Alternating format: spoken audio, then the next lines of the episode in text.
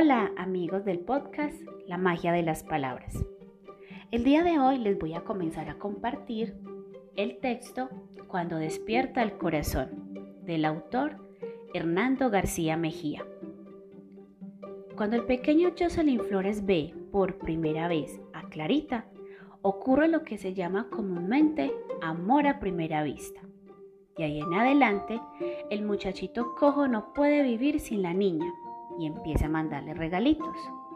Ella desconoce, por supuesto, el nombre del misterioso enamorado. Después ocurre que, muy sencillo, que el lector tendrá que hacer lo suyo, o sea, hacer la tarea para saberlo. Una novelita dinámica, fresca, plena de encantos y de aventuras, y sobre todo con el signo de lo nuestro, de lo colombiano universal. Capítulo 1 el pequeño Jocelyn frunció el entrecejo con desagrado al oír que su padre hablaba de un nuevo viaje. Tenía nueve años de edad y estaba viajando desde los cuatro de pueblo en pueblo. El señor Flores era pintor de retratos al óleo y nunca había permanecido en un mismo sitio por más de un año seguido. Llegaba, averiguaba cuáles eran, después del cura, del alcalde y del presidente del cabildo, los personajes más importantes y empezaba a pintarles retratos, convenciéndolos con el argumento de que por ningún motivo podían privar de su retrato a las generaciones por venir. Las personas mueren, decía, el tiempo pasa, el olvido lo envuelve todo tarde o temprano. Y un retrato es una forma hermosa de lograr la permanencia, la inmortalidad, el necesario lugarcito entre los vivos, su charla abundatísima no tardaba en convencer a los más racios y desaganados. Y al fin el retrato, siempre enorme por razones de efecto y de precio, se hacía y pasaba a decorar la pared principal de la casa o un negocio del dueño. Así pues, el señor Flores pintaba, pintaba y bebía. Durante el día pintaba y por las noches bebía hasta altas horas, en cualquier parte. A veces le cerraban las cantinas y salía con su botella y proseguía bebiendo en el cuartucho en donde se hospedaba. Siempre había bebido, pero desde el nacimiento de Jocelyn lo hacía con mayor avidez. Y todo porque él, como todo padre, esperaba un niño normal, y el pobre Jocelyn había nacido con una pierna más corta.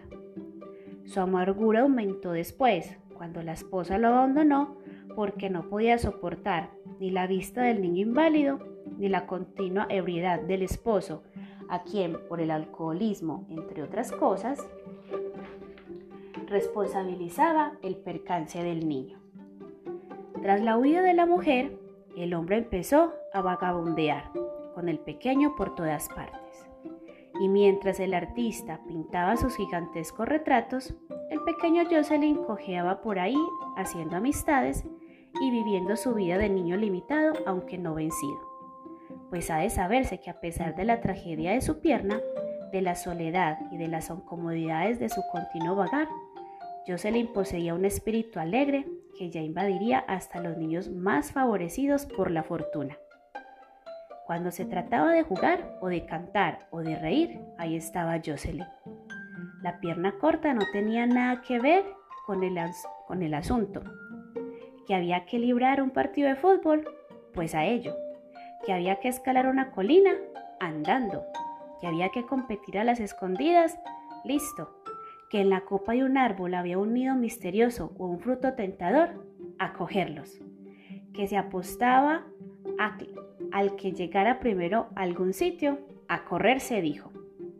Tanto brío, tanta alegría vital y tanta buena voluntad para todas las cosas admiraba la gente.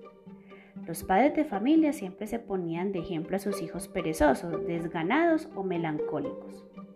Miren al sapito, decían, pues así lo llamaban todo el mundo. Aprendan de él. Miren, es cojo y no se le quita a nada ni a nada para nada. Ese sí es un muchacho que vale un peso en oro, que vale su peso en oro. El sapito por aquí, el sapito por allá. El sapito hizo, el sapito dijo, el sapito ganó, el sapito se lució. Era todo un personaje donde quiera que llegara. Los niños lo buscaban, los señores le acariciaban la cabeza al pasar, las mujeres lo llamaban para darle golosinas. Todos lo querían, en fin, lo que compensaba un poco la normalidad de su estado físico y la particular circunstancia de su continuo vagar. Sin embargo, su alegría se apagaba en ocasiones al recordar a su madre. Nunca había comprendido por qué lo había abandonado. Era cierto que últimamente no podía entenderse con su padre, pero él no tenía la culpa de eso y además la amaba, porque entonces lo había dejado. Su pequeña alma de niño, comenzando a vivir, no encontraba explicación razonable para esa conducta. Y a veces, aun en los momentos más difíciles, la sombra de la madre cruzaba por su alma, y el llanto le mojaba los ojos y le quebraba la voz en sollozos. La gente le preguntaba consternada, ¿por qué llora Zapito? Por nada, por nada, disimulaba él. En los últimos meses había estado en un pueblo muy grande y muy alegre, pero ahora su padre acababa de decir que se iban. Ahí terminaba todo una vez más, las amistades, los juegos, la alegría. Ahora seguían otros caminos, otras gentes, otros ambientes. Volver a empezar. Así era su vida. En ese pueblo, mientras el padre realizaba sus retratos, él había cursado el tercer grado elemental y se había hecho famoso por pintar sapos y otros animalillos que a decir verdad le quedaban exactos. Un sapo fue, precisamente, la tarjeta de despedida para todos los amigos del pueblo. Un sapito saltarín, jugueteando en la boca el hilo en el hilo de una cometa. Este es el primer capítulo del libro Cuando despierta el corazón. Próximamente les compartiré más capítulos. Gracias, nos vemos.